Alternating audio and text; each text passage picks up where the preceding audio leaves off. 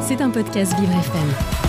Aujourd'hui dans Radio Nana, oui, nous allons mettre à l'honneur une femme afro-américaine emblématique, charismatique, célèbre et remarquable dans son domaine. Elle est actrice mais également productrice. Il s'agit de Viola Davis. Née le 11 août 1965 à Saint Matthews en Caroline du Sud, elle est âgée de 57 ans. Tout le monde la connaît tant elle est grandiose. Je ne vous demande même pas si vous la connaissez Dominique car si je me réfère à une précédente matinale ensemble, vous nous avez laissé entendre que vous étiez fan d'Angela Bassett. Absolument. Et pour moi, Viola Davis est tout aussi talentueuse qu'Angela. Eh bien, justement, dites-nous, Dominique, vous avez un classique que vous affectionnez particulièrement de notre actrice phare de ce matin? Euh, Là, comme ça, tout de suite, j'ai pas assez dormi cette nuit pour vous répondre. Eh bien, écoutez, c'est l'occasion idéale euh, de rappeler à nos auditeurs le parcours de cette icône, active dans le milieu du divertissement depuis la fin des années 90 et notamment au théâtre où elle remporte un premier Tony Award en 2001 en tant que meilleur second rôle féminin dans une pièce de théâtre pour le rôle de Tonya dans King Hedley 2 et le second en 2010 en tant que meilleure actrice dans une pièce de théâtre pour le rôle de Rose Maxon dans Fancies. Mais elle ne s'arrête pas là. Elle accède également à la reconnaissance critique au cinéma en 2011 pour son interprétation très connue et populaire de la domestique Abilene Clark dans La couleur des sentiments. Grand classique que nous avons pratiquement tous et toutes pu regarder au cours de ces dernières années. Puis en 2014 à la télévision pour le rôle principal de la série How to Get Away with Murder, celui de la redoutable avocate et professeure de droit Annalise Keating, qui lui vaut de devenir la première actrice noire sacrée par le Primetime Emmy Award de la meilleure actrice dans une série télévisée dramatique. Jusque-là, j'espère que vous êtes encore avec moi, mes très chers auditeurs, parce que ce n'est pas tout.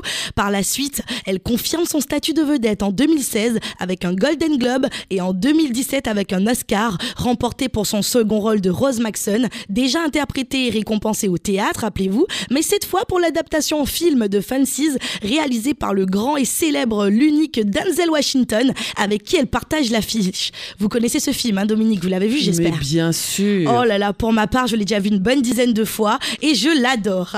Viola Davis entre dans l'histoire du cinéma comme première actrice afro-américaine à avoir décroché un Oscar, un Tony et un Emmy, récompensant respectivement une interprétation exceptionnelle au cinéma, au théâtre et à la télévision. Pendant qu'il y en a d'autres qui galèrent encore dans un seul et unique domaine, Viola Davis est de ces femmes fortes et ambitieuses qui se disent mais pourquoi choisir?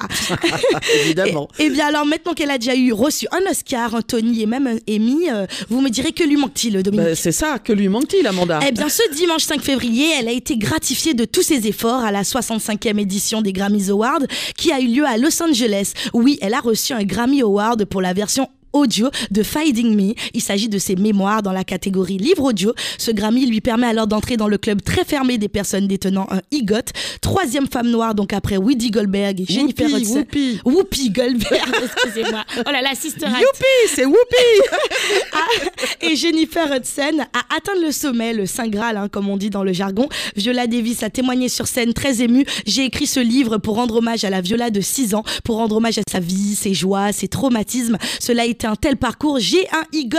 Et oui, une joie qu'elle a su démontrer de par ses exclamations. Et elle a bien raison. Il ne nous reste plus qu'à féliciter cette grande actrice afro-américaine de 57 ans, qui est connue pour transpercer les écrans de par ses émotions, qu'elle transmet de façon si réaliste, car toute cette gloire est méritée, hein, Dominique.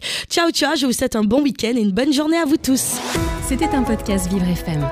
Si vous avez apprécié ce programme, n'hésitez pas à vous abonner.